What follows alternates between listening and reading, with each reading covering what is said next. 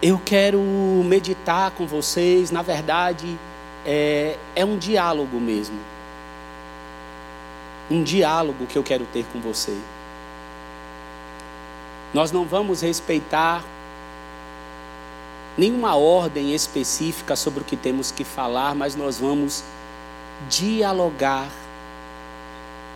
E eu vou ler o versículo principal que gerou todo esse, que vai gerar é, todo esse nosso diálogo de hoje. Qual é o versículo que brotou, que desencadeou todo o nosso diálogo de hoje? Ele está muito conhecido, ele está no Salmo 119, nos versículos 11 e 12. Nos versículos 11 e 12. Vai dizer assim: Guardei no coração a tua palavra, para não pecar contra ti. Bendito sejas, Senhor, ensina-me os teus decretos. Eu li na versão NVI, você que está com a versão NAA, vai estar: guardo a tua palavra no meu coração, para não pecar contra ti. Bendito és tu, Senhor, ensina-me os teus decretos. Quem conhece a versão mais antiga, que é o meio da revista e corrigida, que era onde a gente lia, quem, quem conhecia esse texto há, há muito tempo atrás, lembra como escondi. Então, se você ler na Almeida Revista e Corrigida, vai estar: Escondi a tua palavra no meu coração, para eu não pecar contra ti. Bendito és tu, ó Senhor, ensina-me os teus estatutos.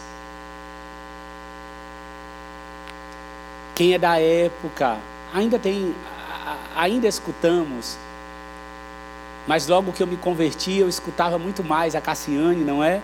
E aí, quem aqui tem o um pezinho um pouquinho mais no pentecostal, vai lembrar desse louvor que assentou no coração de todo mundo que dizia: A tua palavra escondi.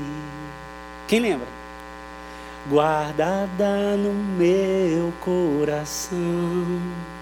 Então, aonde que a palavra deve ser guardada para que o pecado não nos domine? ela deve ser guardada no coração. Ela deve ser escondida no coração. E olhar para o Salmo 119, que é o salmo onde nós vamos trabalhar hoje. E nós vamos precisar de uma, umas quatro a seis horas, irmãos. São 176 versículos. Imagina, nós vamos ler um a um e explicar um a um.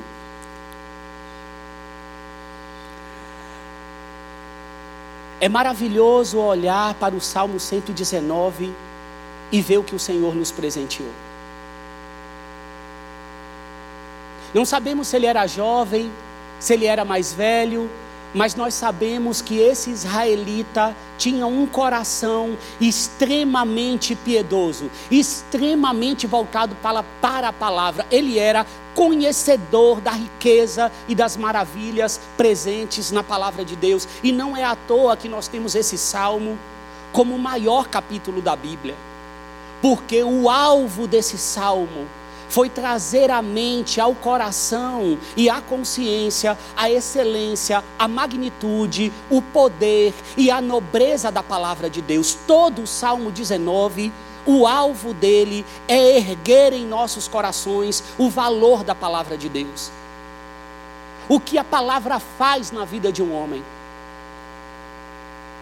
Esse salmista expressa todos os seus momentos, momentos de dor, momentos de angústia, momentos de adoração, e enquanto ele vai desenrolando todos os momentos de sua caminhada, ele vai intercalando com o agir da palavra de Deus, com o movimento do evangelho, com o movimento dos estatutos, dos decretos do Senhor em sua vida.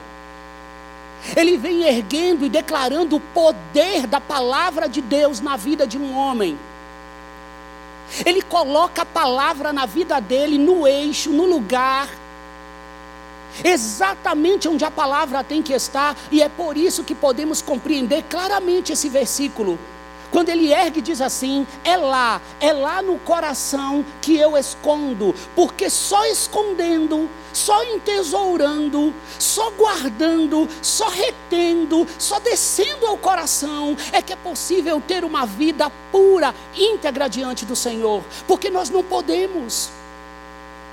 Nós não conseguimos por nós mesmos, mas nós precisamos da palavra. É ela que cerca é ela que direciona, é ela que traz a integridade, é ela que age no peito, no coração, no corpo, nos caminhos, porque o autor da palavra está conosco. Eu não leio a palavra sozinho. O autor da palavra atua. O autor da palavra lança luz naquela, na, na, naquele caractere, naquela letra, naquele versículo, naquela vírgula que não pode sair do meu coração. O autor da palavra é o que manifesta uma exposição, uma pregação em seu momento particular com ele, fazendo você enxergar na palavra coisas que o seu vizinho não enxergou, porque o Espírito governa a leitura da palavra. Esse israelita, ele tinha total consciência. Não só se valeu do poder de Deus, da presença de Deus, do soberano que estava nele, mas também se valeu de toda a técnica de linguagem, de toda a capacidade de escrita, de toda a nobreza da poesia hebraica para escrever, para trazer à luz esse salmo. Esse, esse salmista, ele teve, ele promoveu uma faceta de escrever um acróstico com as 22 letras do abecedário hebraico. Começa em Aleph e vai até o, o final com o objetivo de que houvesse uma facilidade na memorização, na recitação, no incorporar da palavra e do valor da palavra. E eu quero bater nessa tecla para que você saia. Esse é um ano onde nós, como comunidade, viveremos o tema Assim cremos, assim vivemos.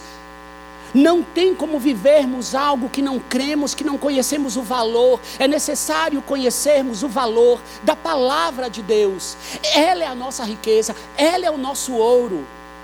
Bendito é o Senhor que nos permitiu ter acesso à palavra, ter a manifestação, a revelação verbal e iluminar ela em nosso coração. O autor, para cada uma das letras do alfabeto hebraico, ele escreve oito estrofes, oito versículos. Para cada estrofe, tem oito versículos. E os oito versículos começam com a mesma letra do alfabeto hebraico. Um perfeito acróstico. 22 vezes 8 você vai chegar nos 176 versículos que nós temos nesse salmo, no Salmo 119. Esse homem compreendeu claramente o que pode fazer a palavra de Deus nos caminhos de alguém. Quando você lê o Salmo 19, você não vai sair daqui somente com essa pregação. Eu vou deixar para você o exercício de chegar em sua casa e fazer a leitura do Salmo 119 inteiro. Uma leitura completa. Quanto tempo vai te tomar para você ler o salmo inteiro? 20 minutos, irmãos. Você vai investir 20 minutos para ler o salmo 119. É esse tempo que você vai tomar para ler de uma maneira que você consiga compreender aquilo que você está lendo. A, a piedade nesse escrito, a sabedoria, a humildade, a abundância, a abundância de recursos, a abundância de repetições. Você vai ver que o salmista faz questões de vai e volta, e repete a importância, e volta nos decretos, utiliza de inúmeros termos hebraicos para caracterizar a palavra de Deus, usa mandamentos, usa decretos, usa a lei, usa juízos, usa testemunhos, é em abundância. E olha que o salmista, naquele momento, ele podia contar somente, obviamente, com, pentate com o Pentateuco. ou com os profetas, mas nós podemos ler esse salmo tendo a palavra de Deus completa, de capa a capa. Então, ao ler os estatutos, ao ler mandamentos, ao ler decretos, eu, como um cristão dessa geração, posso olhar a palavra como um todo e dizer: é ela que eu esconderei no meu coração. O convite da palavra para você que me escuta aqui ou escuta em casa hoje, o que o Senhor Deus fala a nós é: esconda a palavra do Senhor no seu coração. O versículo 12, o salmista não só o salmista não só reconhece que eu tenho que guardar a palavra no coração, mas ele diz assim no versículo 12: Bendito és tu, Senhor, ensina-me os teus decretos. E, e por que, que isso é importante, o versículo 12? Porque ao mesmo tempo que ele diz, guardo em meu coração a tua palavra, agora ele se volta para o autor da palavra e diz assim: Bendito és tu, ensina-me, porque não sei. Reconhece que lê, que precisa guardar, mas se volta para Deus e diz assim: Ensina-me. E sabe o que tem a ver com ensinar? Ensinar tem a ver com obedecer. É um casamento que absurdamente não há possibilidade nenhuma de haver um divórcio. Quem está em Cristo e obedecer a palavra são duas coisas que não se separam. Não há possibilidade de haver a separação de um ser humano estar em Cristo e dar obedi a obediência à palavra de Deus. Então ele se volta para aquele que, que nos chama, para aquele que nos convoca, para aquele que convence do pecado, da, da justiça e do juízo. Se volta para esse Deus que chamou e diz assim: agora tu me ensina. Me ensina todas as coisas que estão nesse reino que eu quero viver. Não importa a idade que eu me acheguei a Cristo, mas eu me volto para o Deus da palavra e diz: ensina-me, Senhor, em todos os âmbitos. Nesse reino aonde o Senhor me lançou, aonde o pastor Paulo orou aqui, que nós fomos, é, ele, ele nos transportou do império das trevas para o reino do seu filho amado. Nesse reino que transportado fui, eu preciso te conhecer e eu preciso crescer no Senhor. Ensina-me, Pai, os teus decretos. Eu preciso que o Senhor me ensine. É um verdadeiro presente para nós podermos ler e meditar na riqueza, na riqueza que esse salmista nos deixou pela graça santa do Senhor Deus. Mas não basta estar aqui. Mas não basta estar aqui. Não basta estar no meu navegador do computador. Não basta. Eu preciso de fome nós precisamos de sede.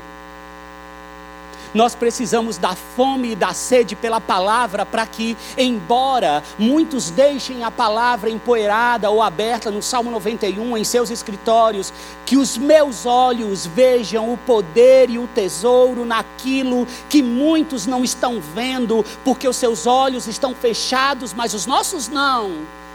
Os nossos foram iluminados pelo Espírito de Deus, então quando eu vejo essa riqueza, não quero que ela esteja fechada, não quero que ela esteja só no aplicativo, eu quero que ela esteja no meu coração. Eu preciso de sede, eu preciso de fome para que eu possa valorizar aquilo que o Senhor Deus deixou para nós. Eu preciso, nós precisamos nos lembrar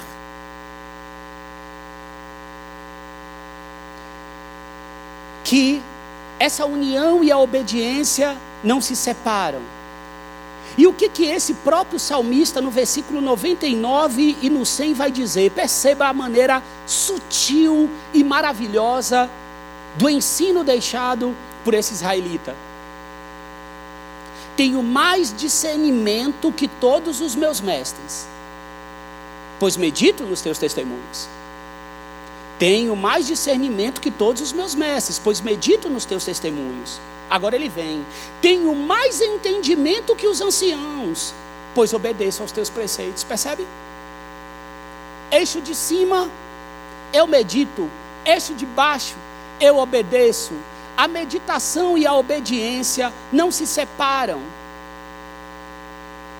A meditação é comer a palavra. A meditação é já abrir ela com o coração fervendo, querendo que ela desça ao coração e rasgue o que tem que rasgar. Quando eu abro a palavra, a presença já me encheu e os olhos estão arregalados para ver o que deve ser obedecido. É por isso que o israelita está dizendo assim: olhe, eu medito e tenho mais discernimento, e agora, agora eu obedeço os teus decretos. Por quê? Porque lá na frente eu já pedi ao Senhor para ensinar, e eu creio que o Senhor me ensina, e aqui eu estou para comer e beber. É, nós cultivarmos a voz do salmista no Salmo 42, quando diz: Ó oh Senhor, como a corça anseia por águas correntes, a minha alma anseia por ti. Eu trago uma comparação. Você pode trazer uma comparação sua, irmãos. Senhor, assim como eu vi as cataratas do Iguaçu quando eu viajei, aquela água em abundância, abundância. Senhor, é daquele jeito que eu quero.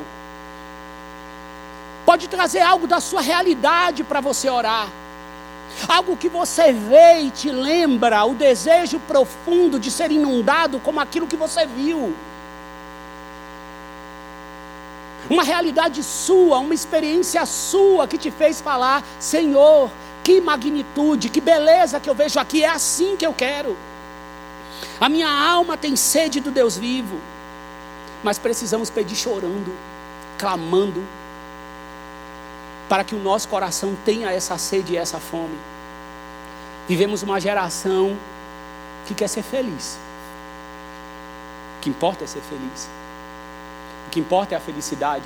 Haja vista que temos milhares de livros escritos com o tema Como Ser Feliz. E é curioso porque o salmista começa na primeira letra do alfabeto hebraico, Aleph. E olha o que ele diz no versículo 1. Como são felizes, como são felizes. Ou seja, Bem-aventurados, mais que felizes, os que andam em caminhos irrepreensíveis. O que é um caminho irrepreensível? É um caminho íntegro, é um caminho reto, é um caminho integral, completo, em todas as áreas da vida. Aonde está a felicidade? O salmista já respondeu. Como são felizes os que andam em caminhos irrepreensíveis, que vivem conforme a lei do Senhor. Quem é feliz? Feliz é aquele que está conforme a lei do Senhor. E para estar conforme, eu leio, medito e obedeço. Eu amo. Nós nos apaixonamos pela palavra de Deus. O versículo 2 vai dizer: Como são felizes os que obedecem aos seus estatutos e de todo o coração o buscam. Percebe que ele vem agora crescendo naquilo que ele quer plantar. Não praticam o mal e andam nos caminhos do Senhor. Tu mesmo ordenaste os teus preceitos para que sejam fielmente obedecidos. Não vai separar. Tu ordenaste, Senhor. É para ser fielmente obedecido. Mas eu não aguento, sozinho eu não consigo. Por isso que eu me volto para o Senhor e digo: ensina-me os seus decretos. No versículo 5 vai: Quem dera fossem firmados os meus caminhos na obediência aos teus decretos.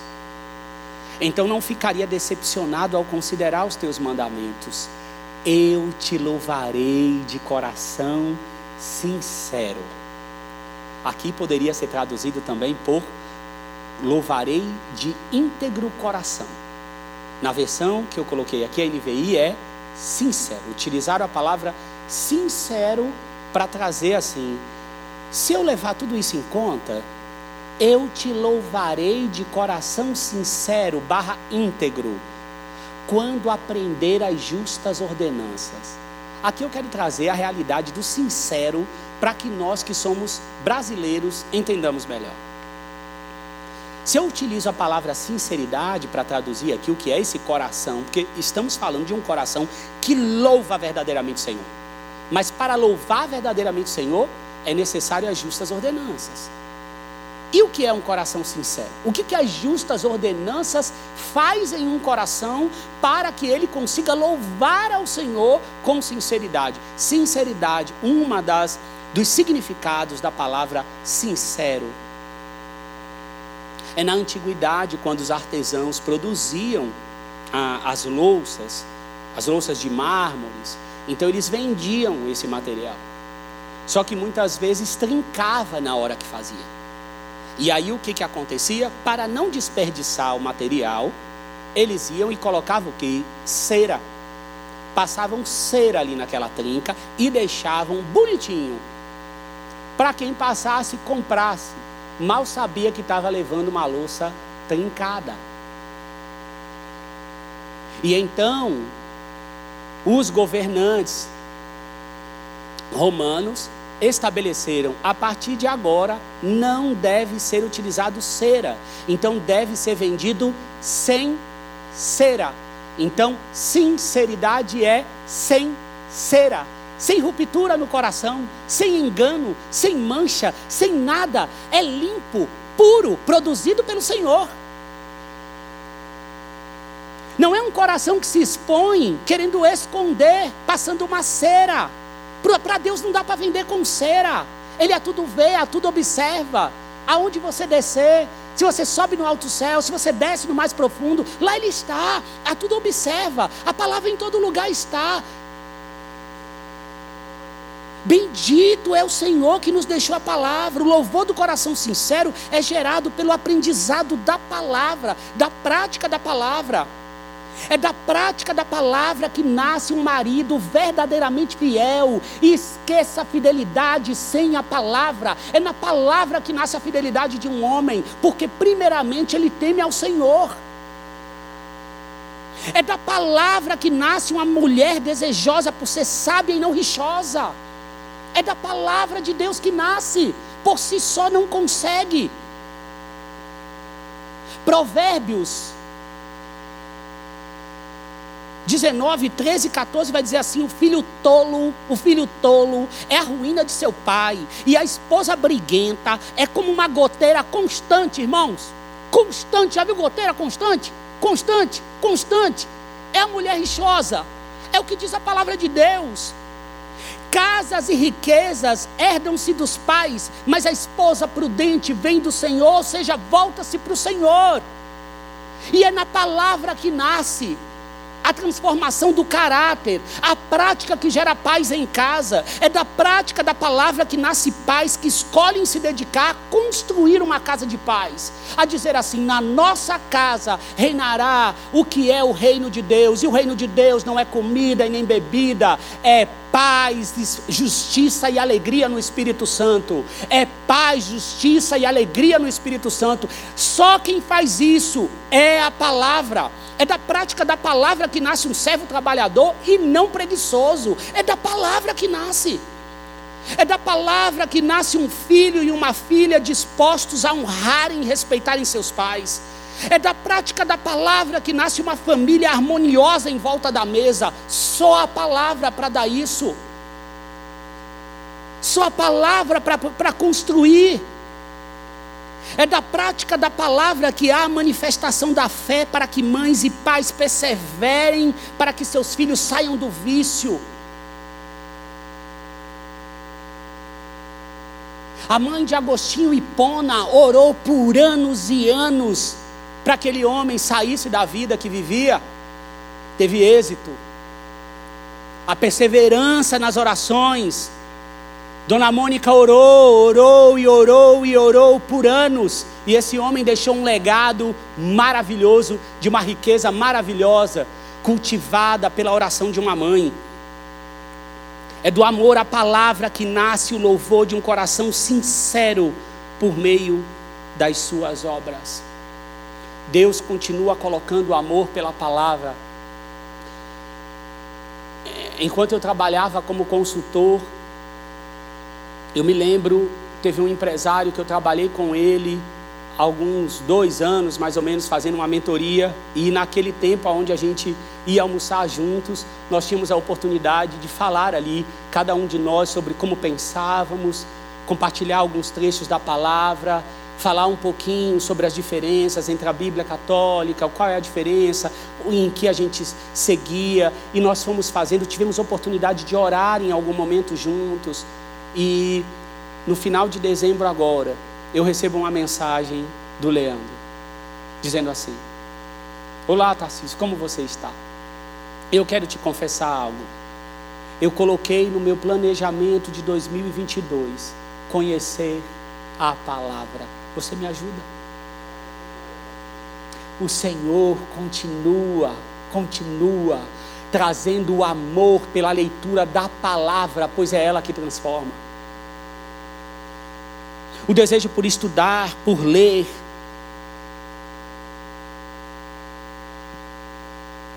Eu quero complementar esse ensino lendo o que diz Provérbios 4, versículo 1 e 2. Provérbios 4, versículos 1 e 2. Vai dizer assim: Ouçam, meus filhos, a instrução de um pai. Estejam atentos e obterão discernimento. O ensino que lhes ofereço é bom. Por isso, não abandonem minha instrução você que me ouve, se porventura você abandonou a instrução, é um convite ao retorno. Olhe só. Ouçam, meus filhos, a instrução de um pai, estejam atentos e obterão discernimento. O ensino que lhes ofereço é bom. Esse ensino é bom. Por isso, não abandonem a minha instrução. Está vendo o convite do Senhor? Não abandone. E se está aqui não abandone, é porque é possível abandonar. Então não abandona não. O abandono muitas vezes é acompanhado do não assumir, da cauterização da mente, que diz que assim, eu não abandonei. Mas todos estão vendo, mas eu não abandonei, está aqui no coração. Se isso aconteceu com você, você é convocado nesse instante a retornar.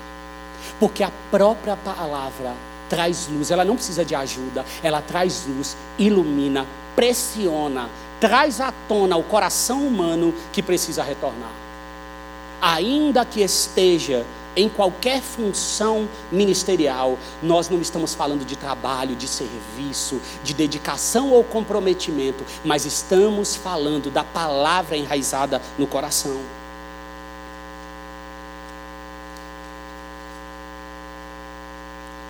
ela continua nos versículos 3 e 4 dizendo assim: Quando eu era menino, ainda pequeno, em companhia de meu pai, um filho muito especial para minha mãe, ele me ensinava e me dizia: apegue-se.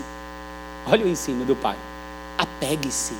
E o que é esse apegue-se aqui? Essa palavra quer dizer o quê? Retenha, agarre, sustente, mantenha, entesoure, guarde as minhas palavras de todo o coração, obedeça aos meus mandamentos e você terá o que? Vida. Todos nós queremos vida. Você terá o que? Vida o que você precisa na sua casa, na sua família, na sua mesa, na criação dos seus filhos, no relacionamento com seus pais, com as suas decisões, com as suas escolhas diárias. Você precisa de vida. E vida está aqui, ó. Ele me ensinava e dizia: apegue-se, apegue-se, retenha tenha, guarde em tesouro e guarde aonde? No coração. Agora, para guardar, para guardar é necessário ler, para guardar é necessário abrir, para ler é necessário reservar tempo, irmãos, tempo, tempo abrir e ler. Para ler é necessário ter consciência do presente do tesouro que é a palavra de Deus. O Espírito do Senhor que no seu coração mora, que no seu coração mora, traz nesse momento a lembrança do seu compromisso com a leitura, com a meditação, com o entesouramento da prática da palavra de Deus, e então terás vida, e então serás mais que bem-aventurado. Até misturei agora, né, irmãos? Que é mais que feliz e bem-aventurado, mas é melhor unir mesmo.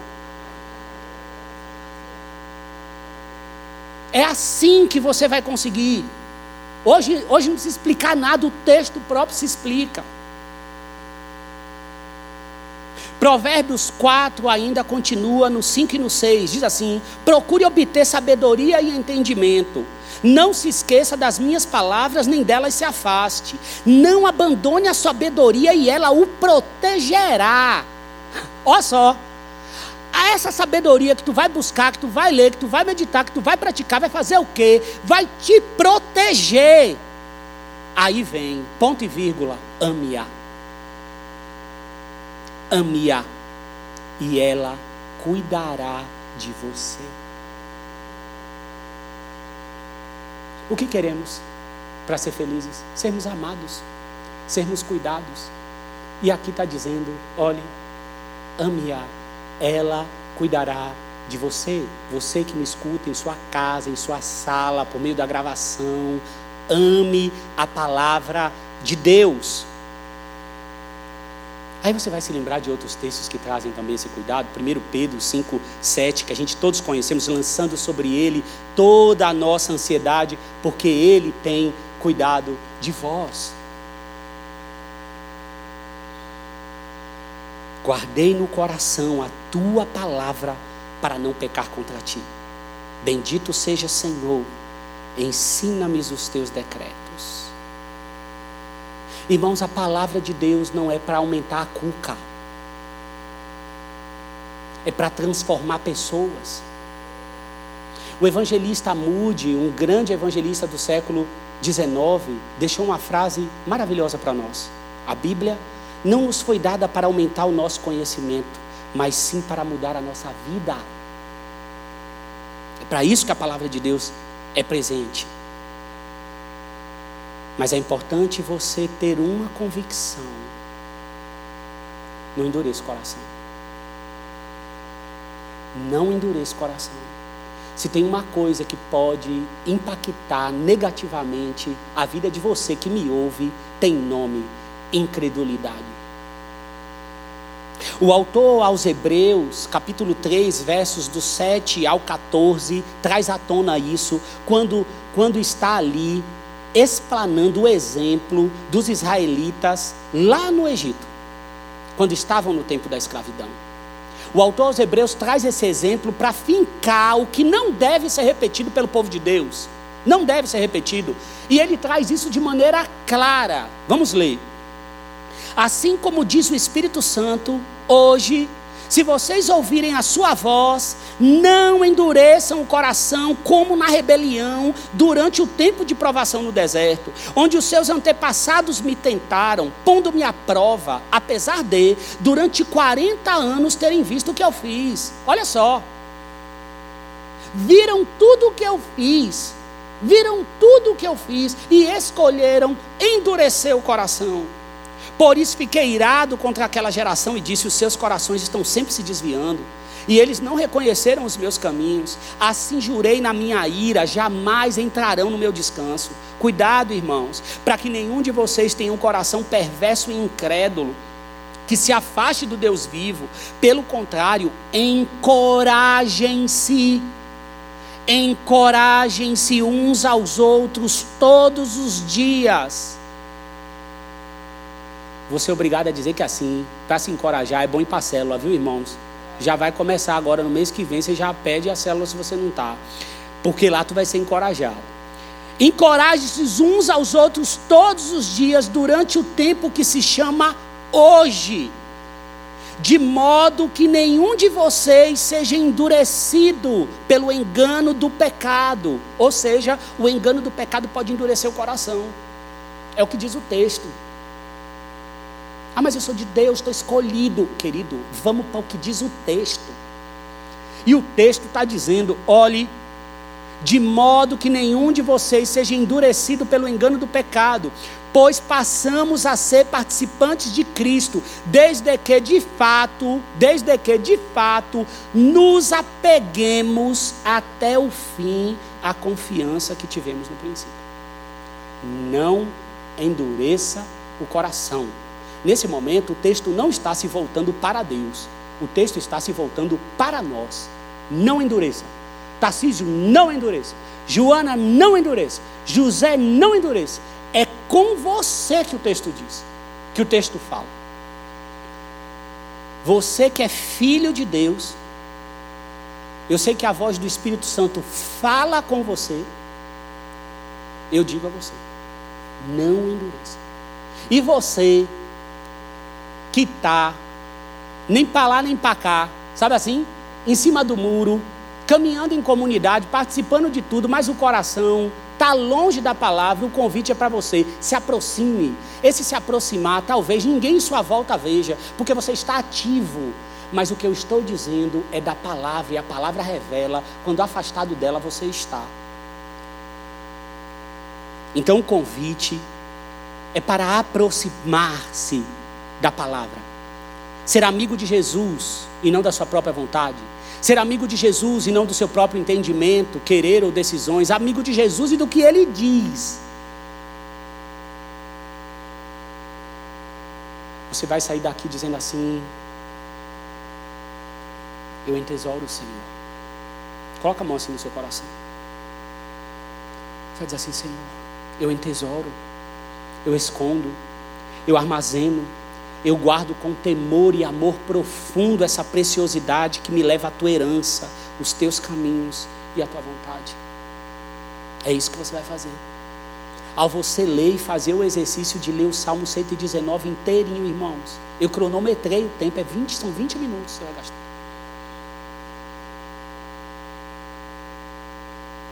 Você vai orar. Eu decido guardar a palavra no coração, na minha mente, na minha inteligência no íntimo do meu ser, na minha alma, onde residem minhas emoções, minhas paixões, os meus desejos, as minhas vontades, os meus anseios, os meus pensamentos, o meu planejamento, as minhas ações, as minhas reações, as minhas inclinações morais, para que a Sua palavra, uma vez guardada, governe, presida e sente e reine perpetuamente. Esse será o desejo do nosso coração. A mensagem para mim para você, para mim como ser humano, para mim como pastor, para o diácono, para o líder de célula, para você que é membro, para os pastores, para quem serve, para ainda quem não serve, para os diáconos e para todos nós é restabeleça seu tempo de leitura, meditação e gozo no Senhor. Essa é a primeira questão. Restabeleça seu tempo de leitura, meditação e de guarda, de entesouramento. Revigore o seu tempo devocional. Estabeleça esse tempo, volte a esse tempo e cumpra esse tempo. Nós somos privilegiados, irmãos. Nós temos no Brasil inúmeras versões com as porções da palavra inteira nós conseguimos baixar em nossa Bíblia no celular um aplicativo YouVersion. Você tem, consegue comparar inúmeras versões com um clique no seu celular, esperando o médico atender. Você consegue fazer comparações. Você consegue planejar um programa de devocional intencional. Você consegue compartilhar com amigos o que você está lendo. Você consegue marcar, fazer anotações a um clique no celular. Você consegue baixar um aplicativo Olive Tree, consegue é, vincular o dicionário Strong com um clique ter a raiz hebraica do grego no celular. Mas por que não fazemos? Se temos tanta abundância, porque não temos consciência do tesouro e da riqueza que é, precisamos nos voltar para Ele e dizer: ensina-nos, Senhor, revigora-nos, Senhor. Precisamos ler o Salmo 119 como em oração, pedindo a Ele: traz à tona no meu coração, na minha mente, o valor que tem essa palavra para a minha vida. É isso que nós precisamos fazer. Segunda questão, em alguns momentos você precisará fazer devocionais intencionais. E o que é um devocional intencional? É quando você se vê emaranhado por algo que você não muda. E você diz: Eu preciso ir na palavra, onde que tem algo que a palavra possa me ensinar. Talvez você tenha dificuldade de fugir da aparência do mal, como diz Paulo, a, a, em sua primeira carta à igreja de Tessalônica 5, 22, já está lá. Nós temos que fugir. Tem coisa que você tem que fugir da aparência do mal. Quem foi que fugiu? José. José fugiu. fugiu do adultério, fugiu da esposa de Potifar, e lá você consegue. Vou abrir Gênesis 39, do 6 ao 11, vou fazer um devocional intencional. Como é que é que José conseguiu? Deixa eu ver, porque é exatamente assim que eu tenho que fazer. Então, se há um vício, por exemplo, numa pornografia, eu vou olhar lá como é que ele fez. Olhe, quando a mulher chegou, que, que já cobiçou, ele já correu. Então eu não vou me provocar com algumas coisas. Eu não vou ver filmes que cobicem essa área, por mais que sejam frações de cenas. A minha área de dificuldade é essa e aquilo desperta. Aonde eu vou encontrar força? Fazendo devocional lá em José e anotando embaixo, ó, o que, que ele fez? Fugiu, o que, que ele fez? Ele tinha uma vida temente, o que, que ele fez? É isso, eu vou fazer como José e vai dar certo? Vai!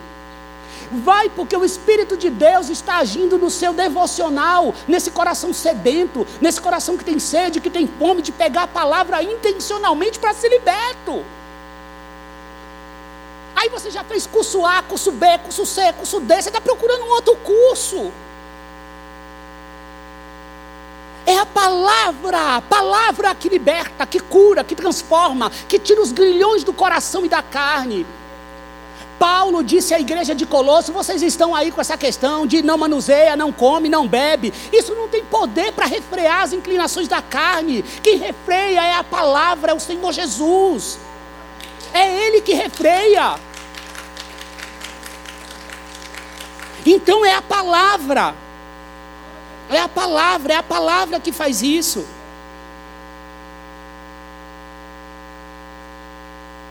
Não é Deus que tenta você. Tiago deixou isso. Quando alguém for tentado, jamais deverá dizer estou sendo tentado por Deus, pois Deus não pode ser tentado pelo mal. E ninguém tenta, cada um, porém, é tentado pela sua própria cobiça, sendo por esta arrastado e seduzido. Então a cobiça, tendo engravidado, dá à luz o pecado, e o pecado, após ter se consumado, gera morte. Meus amados irmãos, não se deixem enganar. Toda boa dádiva e todo dom perfeito vem do alto, descendo do Pai das luzes, que não muda. Não muda, não tem sombra de variação em outras versões. Não há sombra, ele não muda. Nada que eu faça pode me fazer mais amado. Não há nenhuma variação no Senhor é forte, sólido, é a nossa rocha. Por sua decisão, ele nos gerou por onde? Pela palavra da verdade. Volta para a palavra, pela palavra da verdade, para que sejamos como que os primeiros frutos de tudo que ele criou. O que a mulher rixosa deve fazer? Buscar a sabedoria que está na palavra para saber aonde ela direciona as suas insatisfações e qual o momento que ela fala, qual o momento que não, qual o momento que se cala. Difícil ensinar algumas coisas em sala de aula, precisa ser ensinado pelo alto, pelo discernimento que do alto vem, mas a palavra também nos diz quando estamos rixosos ou como estamos murmuradores. Mas o que, que devemos fazer? Não endureça o coração. O empresário que explora seus funcionários, que toma ações para poder ter vantagem e mesmo assim ainda aplica isso como se fosse algo bom, bíblico, mas não tem como fugir do que diz a palavra, porque a palavra ela atua no coração. Eu voltei a, agora que as coisas estão dizer melhorando é um tanto complicado, né, devido a, ao que a gente está vivendo agora, mas a gente sabe que as atividades físicas, a academia já voltaram, e eu voltei a fazer uma atividade que eu fazia há muitos anos atrás, que era natação. Voltei a fazer. E aí na primeira aula eu peguei um professor, na segunda eu peguei uma outra professora. E aí nessa segunda professora, ela, eu fui, e aí eu notei que nesse horário que eu fui, todos os que estavam nas raias do lado, todos eram experientes. Já dava para perceber. Assim. Já pegaram, pegaram aquele negocinho de contar, contar quanto vai, quanto vem. Eu vi eles pegando, eu peguei, irmãos. Fui lá e coloquei no meu também. Deixa, o que fizeram eu vou repetir. Coloquei lá, nem sei usar, mas vou colocar aqui. Quando todo mundo começou, ela começou a gritar, pega isso, pega aquilo, tinha três coisas ali. Eu falei, vamos saber o que, que é isso aqui, né? E aí eu sei que ela veio e disse assim, é, eu chamei ela, falei assim, olha, eu estou voltando aqui, eu já nadei há muitos anos, mas eu gostaria que você me tratasse como iniciante. Eu gostaria que você me dissesse assim, do zero. Aí ela falou assim: então você vai fazer o seguinte: você vai lá, nada até o final e volta para eu ver o que, que tem que precisa ser aprimorado. Irmãos, eu fui. Eu parei umas três vezes, olha que a piscina é pequena, viu? Não é grande não. Parei umas duas vezes no meio do caminho, voltei. Isso ela mandou fazer quatro vezes. Eu fiz quatro vezes assim. Quando eu cheguei, ela falou assim: Por que, que você acha que você ficou no meio da piscina? Por que, que toda hora você para? Eu falei, vou mudar de professor. Já, quando ela fez isso, eu já falei, vou mudar, já vou sair daqui, não vou mais nesse horário, não. Olha só o endurecimento do coração, irmãos, é assim. Aí ela falou assim, por que? Eu falei assim, ah, sabe o que é? É o condicionamento físico. Estou muito fraco, muito tempo sem fazer exercício. Ela é mesmo? Como é que tu respira? Eu falei assim, vou trocar mesmo de professor. Como é que tu respira? Ah, eu nem lembro como é que eu respiro. Eu ah, vou respirando. Não, tem que lembrar. Tem que lembrar meus irmãos a vontade que eu tinha de sair da piscina e falar, oh, eu vou voltar amanhã. Falou, faz um esforço para você lembrar. Ó, faz um esforço para lembrar. Falei, ah, eu acho que eu respirei pela boca, soltei pela boca. Então, a boca é maior, é para puxar. Os buracos do nariz são menores, é para soltar. Gente, eu falei, eu vou trocar de professor. Nunca mais eu esqueço. Ela agora vai e respira desse jeito. Irmãos, fui. Cheguei quase no final do outro lado. Gente, tive que dar o braço a torcer a professora, né? Tá bom. Mas eu fui. Aí chegava só até quase ali é, o final. Aí ela voltou de novo. Você não está chegando no final, né? Falei, é, não estou ainda não, mas vou, vou, vou chegar, fica tranquila. Falei, fica aí, né? Fica tranquilo que eu vou chegar lá. Não, não, não vem aqui que eu quero bater um papo. Falei, meu Deus, é aula de natação ou de bate-papo? E aí ela me chamou, ela falou assim: Por que, que você não está chegando até o final? Falei assim, eu acho que é o condicionamento físico. Né? Que eu estou meio cansado e tudo mais. Ela falou assim: Por que, que você está batendo as pernas tão rápido e os braços tão rápido? Falei assim: você está cansando por isso. Você tem que mudar o seu alvo, rapaz. Eu falei, meu Deus, não sabia nem que eu tinha alvo. Você tem que mudar seu alvo, sabe o que é? Não queira chegar no final. Queira praticar o que você aprendeu, irmãos.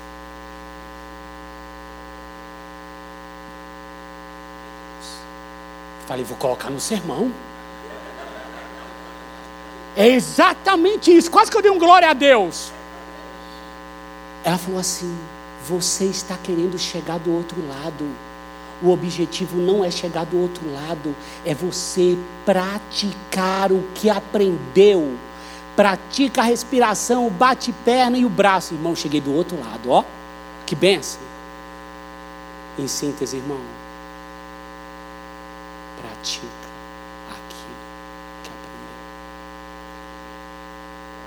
É isso que a palavra de Deus tem como nos, como nos levar. Eu quero fazer uma convocação para você que é pai e mãe, que apresentou um dia seu filho aqui na frente, apresentou seu filho, sua filha, fez a apresentação, consagrou ao Senhor. Mas nós temos que entender que a apresentação de crianças é uma oração que nós fazemos como pastores e pais, mas o maior comprometimento é dos pais em ensinar essa criança a palavra de Deus. E se você fez essa apresentação, mas você negligenciou ou tem negligenciado com esse estudo, com esse caminhar com a criança, fazendo com que ela saiba, eu quero te convidar a renovar os votos daquilo que você fez. Porque não há nenhum misticismo na apresentação de crianças. A apresentação não é como foi feita a apresentação de Jesus no templo, não é, porque senão teríamos que matar também os animais. Não está vinculado àquela, àquele texto. Não há nada místico. O que há é uma oração de servos de Deus dizendo: Senhor, nós entregamos, nós colocamos essa criança diante do Senhor. Mas se não tivesse feito essa apresentação nesse domingo no outro, tinha algum impacto? Nenhum. Mas uma coisa tem impacto, e que é a palavra. Ensina a criança nos caminhos em que ela deve andar. Isso sim tem poder. Que você possa renovar os seus votos. A tua palavra guardei no coração para eu não pecar contra ti. A palavra é viva e eficaz. Autor aos Hebreus, capítulo 4, verso 12. Mais afiada que qualquer espada de dois gumes, ela penetra até o ponto de dividir alma e espírito, juntas e medulas, e julga os pensamentos e intenções do coração. Nada em toda a criação está oculto aos olhos de Deus, tudo está descoberto e exposto diante dos olhos daquele em que havemos de prestar contas. Esse é o poder da palavra. Quando você lê a palavra, ela vai ministrar especificamente também no seu coração. Às vezes você mulher, você homem tem uma dificuldade em como agir em uma situação. E no momento da oração Deus vai falar: procura aquele que é mais velho. Aí você vai fazer algo prático, porque pelo poder da palavra de te orientar, porque na palavra há conselhos individuais. Quando você está lendo a palavra, pode ser que você fez um devocional num texto totalmente diferente, mas na hora da oração veio assim: ó, tu precisa procurar uma mulher bem mais experiente que possa te orientar nessa questão na tua casa. Ó, Aí o que, que tu está fazendo? Cumprindo um conselho bíblico, que é as mulheres mais velhas ensinem as mais novas a amarem os seus maridos. Quer dizer, na palavra. Talvez você resistia a tomar uma medicação, mas está se sentindo com crise de ansiedade, ou está ficando muito tempo para levantar no quarto, não quer sair do quarto, está vendo sintomas de depressão, não quer se render aí num psiquiatra. No momento da oração, Deus vai lá e fala: querido, vai, tu vai. Rompe. Rompe com a incredulidade, com a dureza de coração. É nessa hora que a esposa escuta, ó, aquela hora que você falou ali, tem que ir lá pedir perdão. Aí tu termina, tu vai lá pedir perdão. Não porque você mesmo queria pedir, não, mas é porque a palavra vai lá, como espada, discerne, divide, fala em tua alma, brada e manda tu fazer o que tem que fazer. E você não endureça o coração. Siga. Siga os conselhos da palavra. No versículo 127 desse mesmo salmo diz: Eu amo os teus mandamentos mais do que o ouro, mais do que o ouro puro. Por isso considero justos os teus preceitos e odeio todo o caminho de falsidade. No 132 diz: Volta-te para mim e tem misericórdia de mim, como sempre fazes aos que amam ao teu nome. Dirige os meus passos conforme a tua palavra, não permitas que nenhum pecado me domine dirige os meus passos, conforme a tua palavra, e nenhum pecado vai me dominar. Por quê? Quem tem autoridade sobre o nosso corpo e sobre as nossas fraquezas é aquele que venceu e pode fazer isso por mim.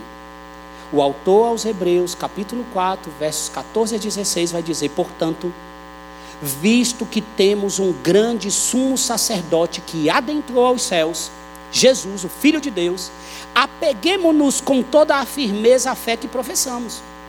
Pois não temos um sumo sacerdote que não possa compadecer-te das nossas fraquezas, mas sim alguém que, como nós, passou por todo tipo de tentação, porém sem pecado. Assim, aproximemo-nos do trono da graça com toda a confiança, a fim de recebermos misericórdia e encontrarmos graça e encontraremos essa graça. Já estou terminando e estou entendendo aqui o recado.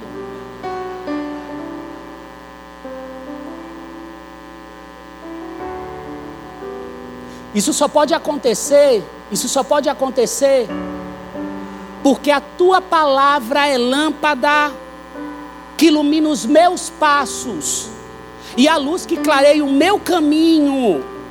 A tua palavra, Senhor, é lâmpada. E nós vamos fechar você com a lembrança, com a lembrança de que estar em Cristo e a obediência não se separa. Eu quero deixar com você, para terminar, e tranquilizar o coração do calor. Eu quero ler para você Tiago 1, 19 a 25, vai dizer assim: Eu quero que você feche indo com essa mensagem, meus amados irmãos, comunidade batista do povo e aquele que me escuta, tenham isso em mente. Tenham isso em mente. Sejam todos prontos para ouvir, tardios para falar e tardios para irar-se. Pois a ira do homem não produz a justiça de Deus. Portanto, portanto, livrem-se de toda impureza moral e da maldade que prevalece e aceitem, aceitem humildemente a palavra implantada em vocês, a qual é poderosa para salvá-los Sejam praticantes da palavra e não apenas ouvintes, enganando-se a si mesmos. Aquele que ouve a palavra, mas não põe em prática, é semelhante a um homem que olha a sua face no espelho e depois de olhar para si mesmo, sai e logo esquece a sua aparência. Mas o homem que observa atentamente a lei perfeita, que traz a liberdade e persevera na prática dessa lei, não esquecendo o que ouviu, mas praticando-o, praticando-o, será feliz naquilo que fizer. Será feliz naquilo que fizer. Se tem alguém aqui em nosso meio que ainda não entregou a sua vida para Jesus, que quer entregar nesta manhã, gostaria de conhecê-lo. Diante da palavra aqui pregada. Gostaria que tivéssemos mais uma hora só para chamar todo mundo que está fraco, que está precisando ser para a gente orar mesmo. Mas aí o calor me expulsa de uma vez. Mas nós vamos orar para findar. Tem alguém que deseja entregar a sua vida? Você que está em casa, se quer entregar sua vida totalmente para Jesus, você tem a consciência que ainda não fez, envie a mensagem pelo zap. Vamos orar, queridos. Pai, nós louvamos ao teu nome. Bendito seja o Senhor. Leva o teu povo em paz e segurança, aqueles que aqui estão, aqueles que estão em casa, guarda. Faça com que a paixão e o amor pela palavra torne esse ano maravilhoso. Que nós somos teus, o Senhor é nosso. Bendito seja o teu nome, Senhor. Tenha liberdade para sarar nos sarar, sarar as famílias, sarar nossos ofícios, nossas atuações como filho, como amigo, como irmão, como pai, como filho. Bendito seja o nome do Senhor. Nós te agradecemos por esse culto e dizemos ao Senhor: ser bem-vindo durante toda a semana e todos os anos da nossa vida, pois é isso que nós queremos e declaramos o nosso amor pelo Senhor.